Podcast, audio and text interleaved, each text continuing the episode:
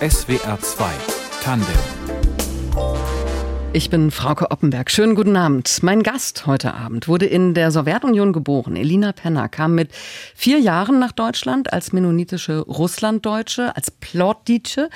Und heute leitet sie das Online-Magazin Hauptstadtmutti, schreibt für verschiedene andere Magazine und hat im vergangenen Jahr ihren Debütroman Nachtbären veröffentlicht. Sie ist also erfolgreich, wird zumeist weiß gelesen. Rassismus und Diskriminierung hat sie seltener erlebt als andere zugewanderte Menschen in Deutschland.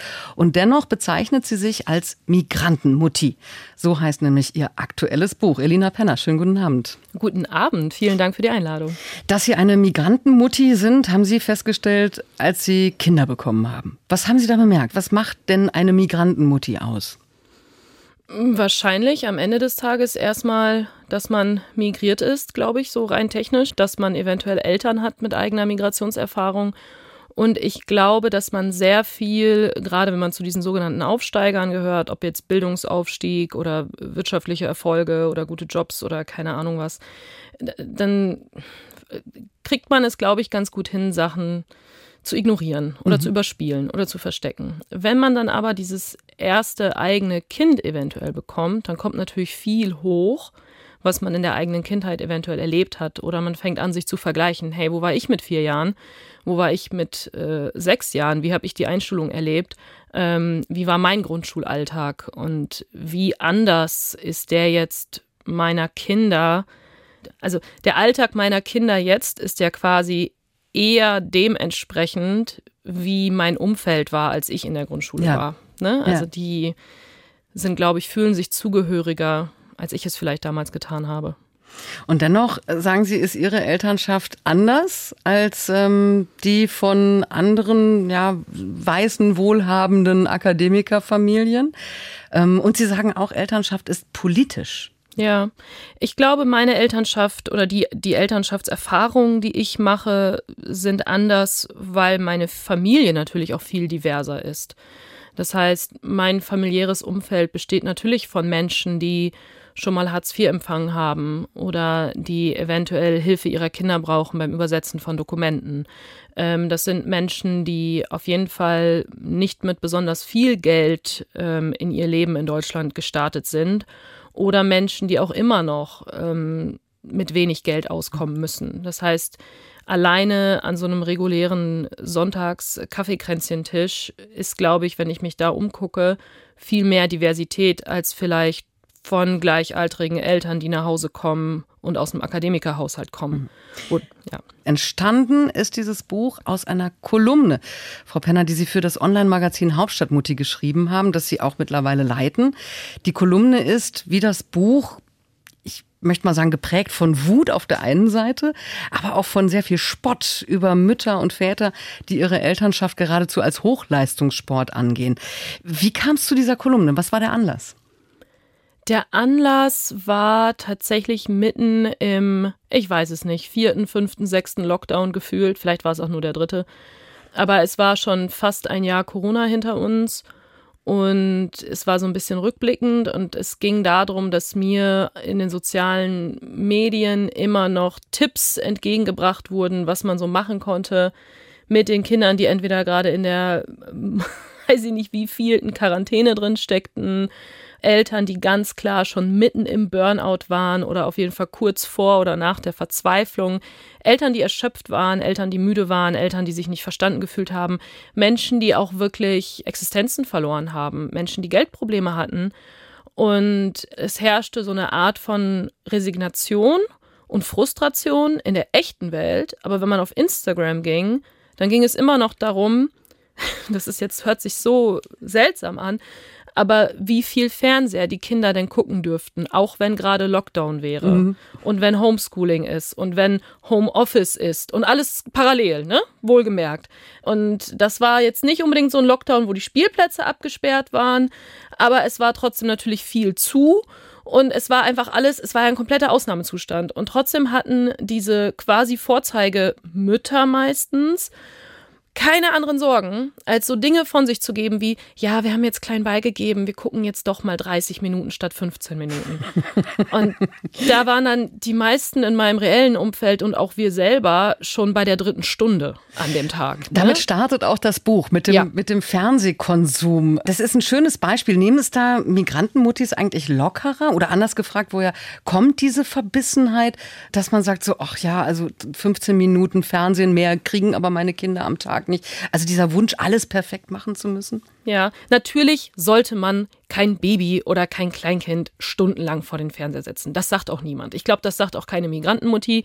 Ich glaube, dass wir alle ein bisschen entspannter aufgewachsen sind, weil auch bei unseren Eltern eventuell ein bisschen mehr Müdigkeit herrschte durch Mehrfachbelastungen, durch viele Jobs, äh, durch Putzstellen, durch ich weiß nicht was, Schwarzarbeit auf dem Bau eventuell. Das hört sich jetzt alles erstmal nach Klischees an, aber ich gebe so erstmal meine Realität aus den 90ern wieder.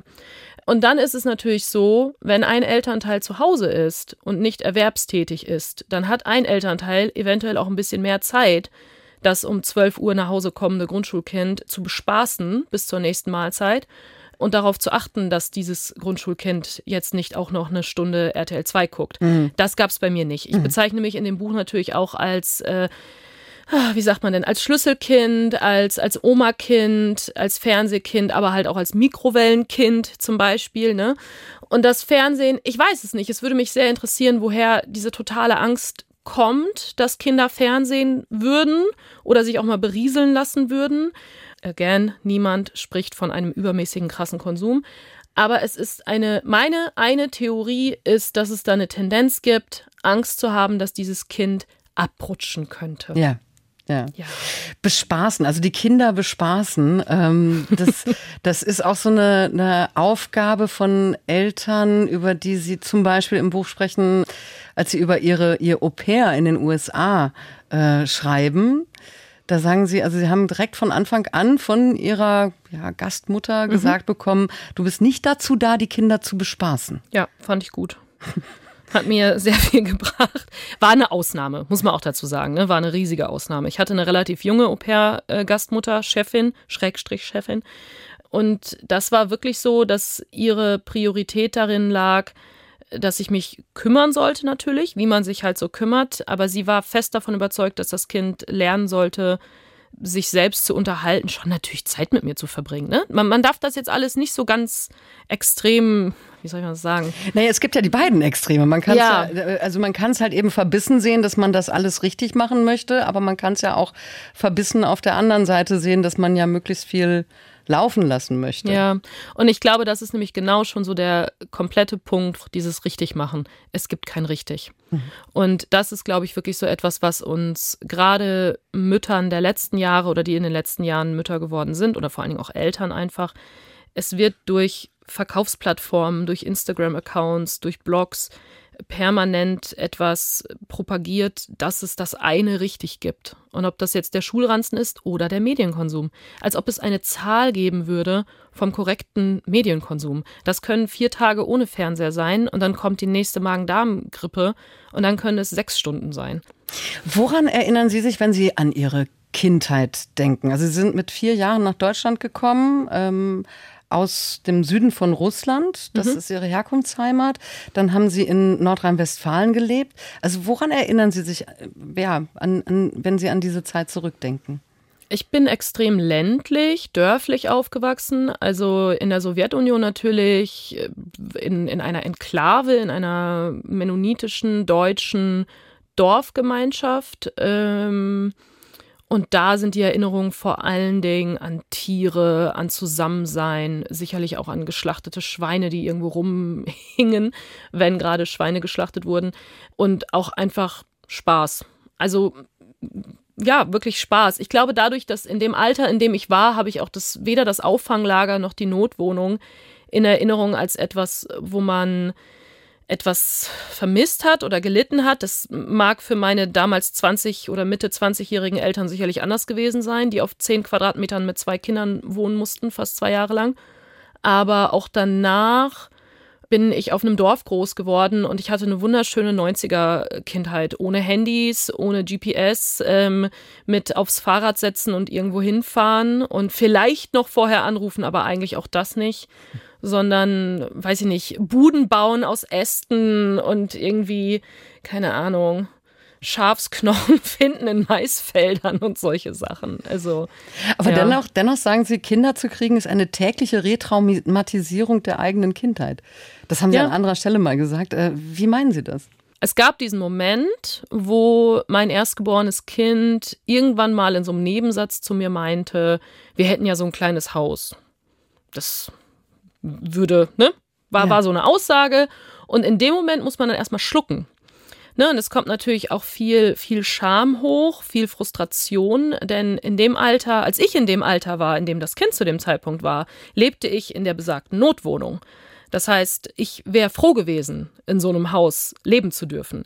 Das heißt, man betrachtet die eigenen Kinder manchmal auch natürlich vielleicht als verwöhnt. Das ist, glaube ich, das haben viele Erststudierende, viele Aufsteiger wahrscheinlich gemein, ne, dass sie sich das dann angucken und sich denken, okay, das, man ist stolz gleichzeitig, aber es erinnert einen auch an das, was man selber durchmachen musste. Und man freut sich natürlich, dass es den Kindern besser geht dass man sich Dinge leisten kann.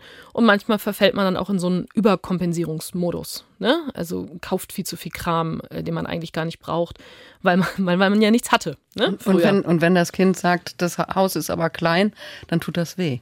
Natürlich tut das weh, das tut krass weh. Man erinnert sich einfach an so viele Momente, wo man sich vielleicht geschämt hat wo man etwas nicht hatte, was alle anderen um einen herum selbstverständlich hatten. Und ich bin in dem Sinne ja sehr privilegiert aufgewachsen, als dass ich da auf dem Land groß geworden bin mit Leuten, denen es eigentlich sehr gut ging. Also wie sagt man, die, die alles so in trockenen Tüchern hatten, ne? Während ein Großteil meiner Verwandtschaft in Minden in der Stadt gelebt hat, teilweise in Sozialwohnungen, die ein ganz anderes Umfeld hatten, auch später ein ganz anderes schulisches Umfeld. Das heißt, für die war ihr Umfeld eventuell sagt man, homogener. Und bei mir auf dem Gymnasium war es in die andere Richtung homogener, als dass es so aussah, als ob es denen allen gut ging. Das heißt, es war von meiner Seite aus natürlich viel mehr Neid, viel mehr, dass man sich versteckt oder versucht, genauso zu sein wie die. Welchen Einfluss die Herkunft auf Erziehung hat und auch auf den, ja, auf den Start ins Leben, auf den Lebensweg, den man dann einschlägt. Darüber sprechen wir gleich weiter hier in SWR 2 Tandem nach Musik von Selina Bostic. Das ist Doppelmoppel. Mein Weg teilt sich nicht in zwei Seiten. Best of both worlds und das feier ich. Dass ich Doppelmoppel bin, das sag ich feierlich. Ich muss mich nicht entscheiden. Ich kann beides gut vereinen. Warum muss ich das immer verteidigen? Ich will alle Zweifel beseitigen. Ich bin doppelt. Ich bin doppelt. Ich bin doppelt. Hält besser.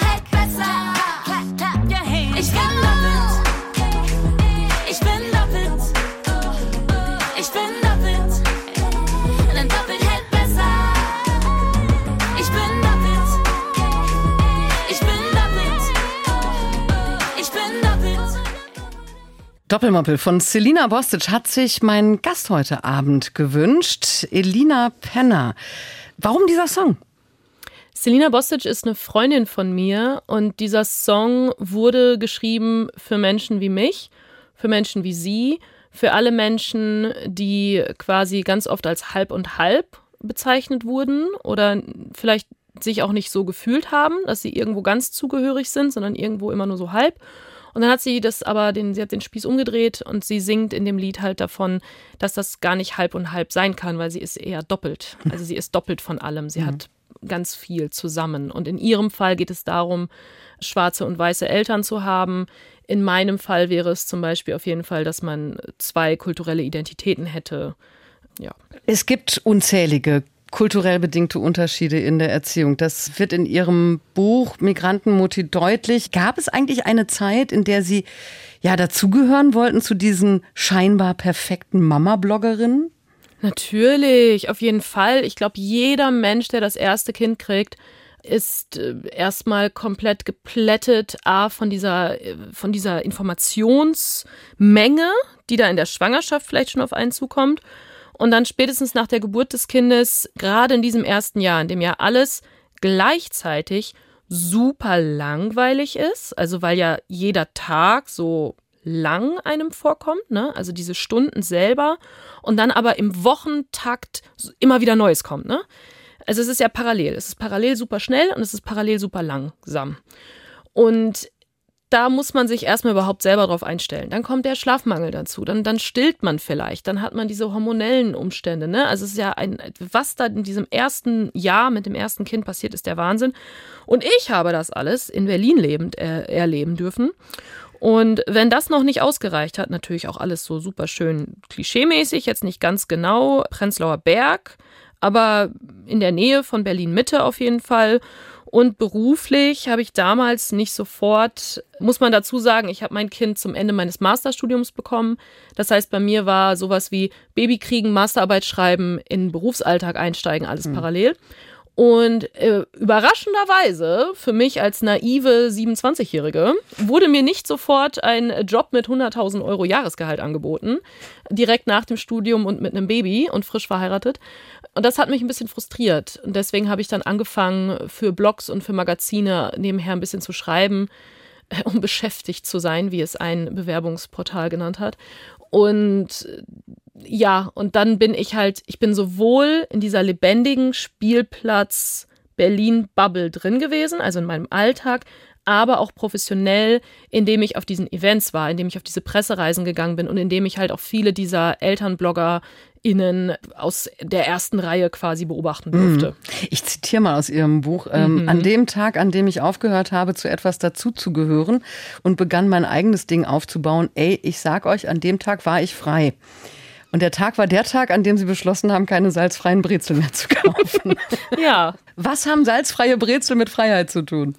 Es hat damit zu tun, dass man sich so unfassbar bekloppt macht. Also es war auch alles so auf der Höhe von, von Unverpacktläden, von Dingen. Man, man macht sich ja so einen Kopf. Man denkt die ganze Zeit, jede meiner individuellen Entscheidungen, die ich jetzt treffen werde, zum Beispiel, habe ich einen Jutebeutel dabei oder nicht? Habe ich die richtigen ökologisch wertvollen Gummistiefel gekauft? Als dass davon jetzt das Schicksal des Planeten abhängen würde und man macht sich ja wirklich bekloppt. Also komplett bekloppt und weil man es sich leisten kann. Man kann es sich ja leisten, diese 80 Euro Barfußschuhe zu kaufen. Ähm, was die wenigsten machen können.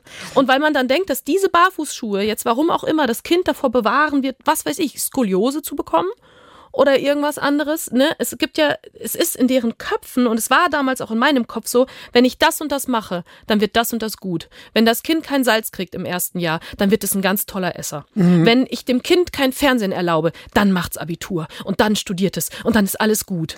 Ne? Aber, also, ja. aber Sie beschreiben dann trotzdem, also obwohl Sie da zugehören wollten zu dieser, dieser perfekten Mami-Bubble, beschreiben Sie diese ewige Scham ja. die, die also mit Akzent, Essensgerüchten, Vornamen verbunden ist. Also die konnten Sie sich von der denn auch frei machen?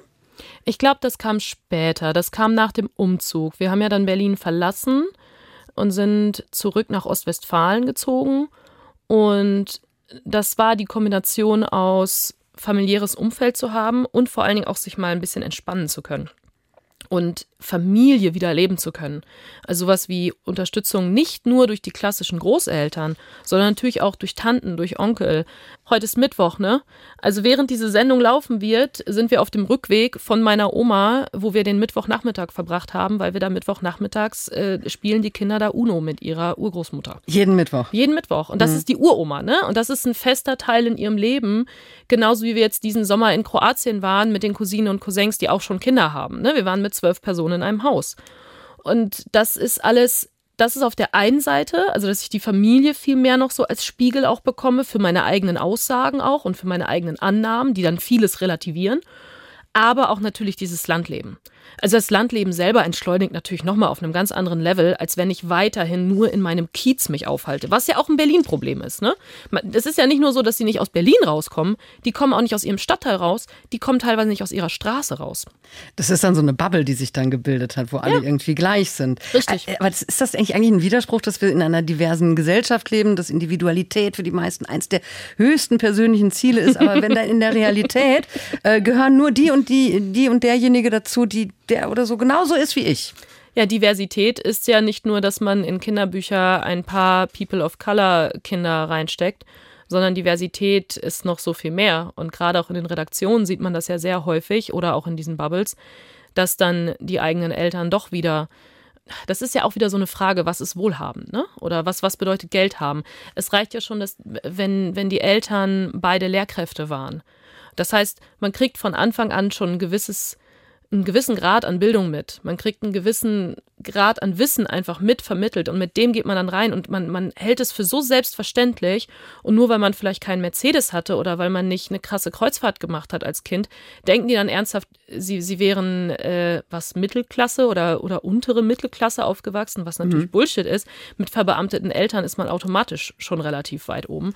Und die sammeln sich dann da alle und plötzlich kommt raus, ähm, wenn man dann die Fotos an Weihnachten sieht, vor den Häusern der eigenen Eltern, dann ist man manchmal überrascht, wie die eigene Freundin dann doch den eigenen Wohlstand manchmal so ein bisschen versteckt hat. Mhm. Ja, da fährt man Neues.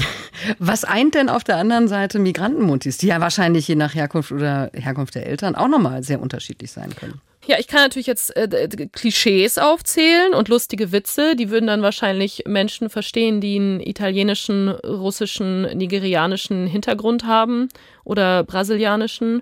Die Witze, die ich dann immer mache, ist, dass wir unser Essen würzen, dass Salz und Pfeffer nicht äh, akzeptabel ist für, für Hühnerbrustfilets, ähm, sondern dass da auch irgendwas anderes mit draufkommt. Ähm, ich war. Dass, dass, sie die Schuhe ausziehen? Schuhe, Hausschuhe sind ein großes ja. Thema. Also da habe ich auch, glaube ich, außer bei Franzosen wirklich noch niemanden getroffen. Und dann muss man auch wieder unterscheiden. Es gibt natürlich auch muslimische Franzosen, es gibt arabische Franzosen. Ja, also ich kenne es aus jeder Kultur, die mir bisher so begegnet ist, dass man die Schuhe auszieht. Außer halt, ne? Ja. Darüber sprechen wir gleich weiter, über den Klassismus, der eigentlich das eigentliche Thema Ihres Buches ist. Ähm, nach Musik von Shireen David, Ich darf das. Den Titel haben Sie sich gewünscht. Können Sie kurz sagen, warum? Was, was Sie daran fasziniert? Ich mag Shirin David so sehr. ich mag sie wirklich. Ich mag dieses Rotzfreche und es hat mich sehr glücklich gemacht, äh, dann irgendwann auch mal so jemanden hören zu dürfen, die vielleicht ähnlich redet, wie ich rede, wenn ich nicht gerade vor einem Mikro sitze. Ob ich darf, ja, ich darf das. Pech. Ob ich's mach, ja, ich mach das. Echt. Ob ich's hab, ja, ich hab das. Recht. Immer zu tun und zu lassen, was ich will. Yeah. Ass out, Daisy Dog. Keiner sagt mir, was ich darf. Bad Bitch, gib kein Fuck. Baby, ich bin interessant. Ass out, Daisy Dog. Keiner sagt mir, was ich darf. Bad Bitch, gib kein Fuck. Baby, ich bin interessant.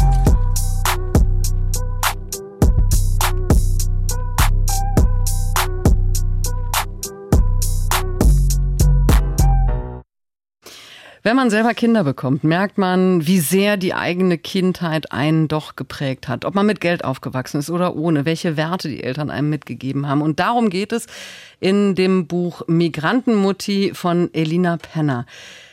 Es ist auch, oder vielleicht sogar vor allem ein Buch über Klassismus, oder? Ja, auf jeden Fall. In was für einem sozialen Umfeld, würden Sie sagen, sind Sie groß geworden? Ich hatte mal diesen Spruch, den ich ganz oft gesagt habe, ihr hattet eine Putzfrau, meine Mama war Putzfrau. Ich glaube, das fasst es ganz gut zusammen. Ich habe auch eine Frau in, in dem Buch, äh, die ich zitiere, die sagt, als sie das erste Mal bei ihren Schwiegereltern war, hatten die auch eine Putzfrau aus Polen. Und dadurch, dass das ein ähnlicher Stadtteil war, meinte sie auch so, ja, es hätte meine Mama sein können. Und das ist, glaube ich, das ist einem, glaube ich, damals nicht so richtig bewusst geworden.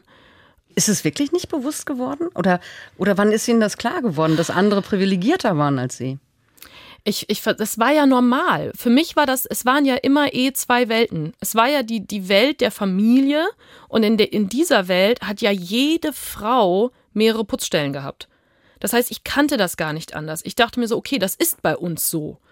Und ähm, bei denen, erstmal redet man da natürlich nicht drüber. Also ich glaube, die wenigsten Zehnjährigen reden mit ihren Freunden darüber, welche Jobs per se die Eltern haben oder wie viel die verdienen, außer, weiß ich nicht, in so Bildern, dass man das irgendwie verallgemeinern kann oder welche Konsole welches Kind hat, keine Ahnung. Aber wirklich so, so, so reden ja Kinder nicht, ne? Also die vergleichen das nicht. Und man weiß natürlich sehr, sehr früh, die, die Putzfrauen, die man dann vielleicht irgendwie an der Schule sieht, ne? Was wäre, wenn das meine Mama wäre? Mhm. Oder was wäre, wenn das meine Oma wäre oder meine Tante? Kann das sein? Das heißt, es ist, man, man war, glaube ich, auch sehr, sehr gut darin, Dinge zu ignorieren, weil das war ja immer außen vor. Das war in so einer anderen Welt. Das war, das war nicht geheim. Es hat auch niemand verheimlicht, aber und, und zusätzlich dazu, meine Mutter ist Altenpflegerin. Das heißt, ich bin natürlich auch erstmal einfach nur damit aufgewachsen, dass meine Mutter überhaupt erwerbstätig war. Und das war vor allen Dingen in der, in der Grundschulwelt, in der ich gelebt habe, eine Ausnahme. Aber wenn Sie sagen, das war eine andere Welt, hatte Ja. das denn Überschneidung? Also wie, wie hatten Sie Freundinnen und Freunde, von denen Sie wussten, okay, die sind privilegierter als ich, die haben Vorsprung im Leben? Ich glaube, die waren alle privilegierter als ich. Und das habe ich sehr, sehr früh gelernt, ist das so etwas, äh, das kann man jetzt auch super pauschalisieren, aber dass wir quasi Häuser kaufen mussten oder bauen mussten. Und ich bin mit Leuten aufgewachsen, die sind teilweise in Häusern groß geworden, in denen ihre Eltern schon groß geworden sind. Das ist natürlich auch wunderschön, aber da fällt einfach ganz viel weg. Das heißt, unfassbar früh wird man damit konfrontiert, dass die über Generationen etwas aufbauen konnten, ähm, zu Recht. Also, ne, das ist ja auch keine Kritik in dem Sinne, sondern es ist einfach so, die waren, so wie sie es sagen, ein paar Meter Vorsprung hatten die. Ne? Das heißt, sie hatten diesen Punkt nicht, wo ein Haus gekauft werden musste oder abbezahlt werden musste, sondern das Geld konnte in Renovierungen reingesteckt werden, in ein neues Auto reingesteckt werden, zum Beispiel. Das ist einfach die Welt, in der ich aufgewachsen bin. Und ansonsten, ich bin aber jedes Jahr in Urlaub gefahren. Nicht nach Italien, nach Ungarn oder Kroatien, ähm, aber ich bin in Urlaub gefahren. Wir hatten auf jeden Fall immer Weihnachtsgeschenke, wir hatten immer Geburtstagsgeschenke, wir hatten immer Essen. Oh mein Gott. Ich glaube, da werden mir auch alle Russlanddeutschen, die ja zuhören, äh, zustimmen. Also es gab nie diesen Punkt, das kann ich mir auch überhaupt nicht vorstellen, dass bei uns mal ein Kühlschrank leer gewesen wäre. Ne? Das wäre, glaube ich, so gegen die Kultur. Wie groß ist Ihre Familie? Ich glaube, die ist äh, vergleichsweise nicht so groß. Da lachen dann manche drüber. Ich habe jetzt sechs Cousinen und Cousins, so auf jeder Seite. Und die meisten von denen haben Kinder. Also es hält sich im Rahmen, aber ich verbringe natürlich sehr viel Zeit mit denen. Meine Eltern haben je drei, vier Geschwister. Das ist alles immer noch nicht riesig, ne? Also das geht natürlich viel riesiger. Natürlich geht es riesiger, aber Ja. wenn man, also Sie, Sie beschreiben das anhand der Hochzeiten. Ja. Ähm, also Sie haben über 50 Leute zu Ihrer doch sehr kleinen Hochzeit Ja. eingeladen aus Ihrer Familie und Ihrem Mann drei. Ja, genau. Und das ist das perfekte Beispiel. Genau. Und ich glaube, mein Mann ist da sehr repräsentativ für seine äh, Generation, weiß ich nicht, oder da, wo er herkommt. Dann hat man, ne, man hat vielleicht keinen Kontakt zu Tanten und Onkeln, weil die sonst wo leben oder weil es den Kontakt nicht gibt. Da meinte dann auch zu mir, seine Cousinen und Cousins hat er das letzte Mal zu seiner Konfirmation gesehen. Und ich glaube, dass er damit nicht so ganz die Ausnahme ist. Man sieht diese Leute vielleicht zu Weihnachten bei mir ist es halt so, immer wenn ich sage, meine Cousine kommt gleich, dann fragen die Leute, was ist der Anlass? Und ich so, ich weiß es nicht. Ich glaube, sie möchte eine Hose abholen. ne? Also das ist so, es ist viel normaler, dass ich mit diesen Menschen wirklich auch einen Alltag habe. Was lernt man denn als Kind mit einer großen Familie, was ja Einzelkinder oder Kinder, die aus einer Kernfamilie kommen, ohne groß Kontakt zu anderen Verwandten? Welchen Ja, Vorteil hat man da? Man hat natürlich den Vorteil, dass dann auch andere Kinder sind, ne? die ähm, dann vielleicht mal ein bisschen Aufmerksamkeit bekommen. Man wächst auf jeden Fall damit auf, dass man nicht immer im Mittelpunkt steht und dass auch nicht immer alles so super besonders ist, was man gerade macht. Das ist auch nicht böse gemeint. Ne? Also ich wurde genauso gelobt für fürs Bildermalen oder wenn ich einen Turm gebaut habe, keine Ahnung. Aber es kommen dann vielleicht nach zwei Monaten irgendwie andere an und die machen genau das Gleiche. Oder auch an dem Nachmittag. Ne? Also es ist viel mehr Gemeinschaftssinn vielleicht da. Das ist, glaube ich, ein sehr, sehr großer Unterschied. Welche Rolle spielt Sprache in Ihrem Leben? Also die Sprache Ihrer Herkunft? Ja, also ich bin ja Plotdeutsche. Das heißt, ich bin mit einem mennonitischen Plattdeutsch aufgewachsen. Das ist wirklich auch meine Muttersprache. Meine Eltern sprechen nichts anderes mit mir. Ich versuche es mit meinen Kindern auch zu sprechen. Mein Mann hat es sich selber beigebracht. Russisch habe ich gelernt im sowjetischen Kindergarten. Auf dem Stand ist das auch ungefähr geblieben. Also ich kann ein Eis bestellen und nach einem Zeichentrickfilm fragen. Also das sind so die Prioritäten. Und zu Hause wurde halt Plotitsch gesprochen. Die, Aber ja. ist, also die Sprache ist auch ein, ein Stück ja Identität und Zusammenhalt dann in dem Fall. Voll. Also ich bin ja Teil dieser sehr kleinen Minderheit, die per se kein Herkunftsland hat. Das heißt, Russland ist ja in dem Sinne nicht meine Heimat, ne? sondern es gibt Mennoniten in Kanada, es gibt Mennoniten in Belize. Deswegen ist das so ein bisschen so eine Außenposition, die wir da haben. Das heißt, uns bleibt eigentlich fast nur diese Sprache, also diese plotische Sprache. Und deswegen bedeutet die mir eigentlich schon recht viel. Jetzt sind Sie zurückgezogen in die ostwestfälische Provinz. Was ist da Heimat? Also wie fühlt es sich da heute an für Sie? Ich mag Dorfleben. Also ich mag auch das Kleinstadtleben, ich mag Ruhe und deswegen bin ich da gerne. Das ist natürlich auch ein großer Luxus, den wir uns da damals geleistet haben und auch zu sagen, ich würde gerne in einem Haus leben. Das wäre mir wichtig für mein Dasein super privilegiert und wusste aber, das werde ich mir niemals leisten können in Berlin. Also selbst die günstigsten Bruchbuden, die es da damals gab, 2018, die wurden mit 300, 400.000 Euro gehandelt und hätten uns nochmal genauso viel Geld gekostet, nur um sie zu sanieren. Und da war ich dann zu geizig und gesagt, dann ziehe ich lieber nach Ostwestfalen. ja, ich mag natürlich die Nähe zu meiner Familie, ich mag die Nähe zu meinen Eltern. Ich habe länger in den USA gelebt und es war mit ein großer Faktor für mich, dass ich es mir bis zuletzt nicht wirklich vorstellen konnte, da zu bleiben, weil es für mich surreal gewesen wäre, so weit entfernt von meiner Familie zu sein. Und ich mag es, dass die Kinder relativ frei aufwachsen können. I woke up like this. we flawless.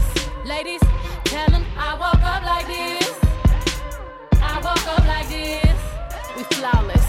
Ladies, tell them say I look so good tonight.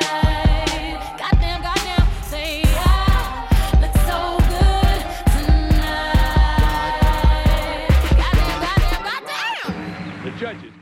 Flawless von Beyoncé war das. Und Beyoncé ist mein größtes Idol, hat mein heutiger Gast Elina Penner mal in einem Artikel für den Spiegel geschrieben. Frau Penner, warum das? Oh, ich bin einfach Fan. Ich liebe die so sehr. Ähm, alles daran. Ich, die Entwicklung. Ich bin Fan seit Destiny's Child. Ich weiß es nicht. Es ist eine Faszination und es ist auch einfach, ich glaube, braucht man nicht viel zu sagen. Es ist ja auch wundervolle Musik. Also ich glaube, der Erfolg gibt ihr ja recht mhm. irgendwo. Und es ist eine Weiterentwicklung, die da auch äh, stattfand mhm. bei ihr.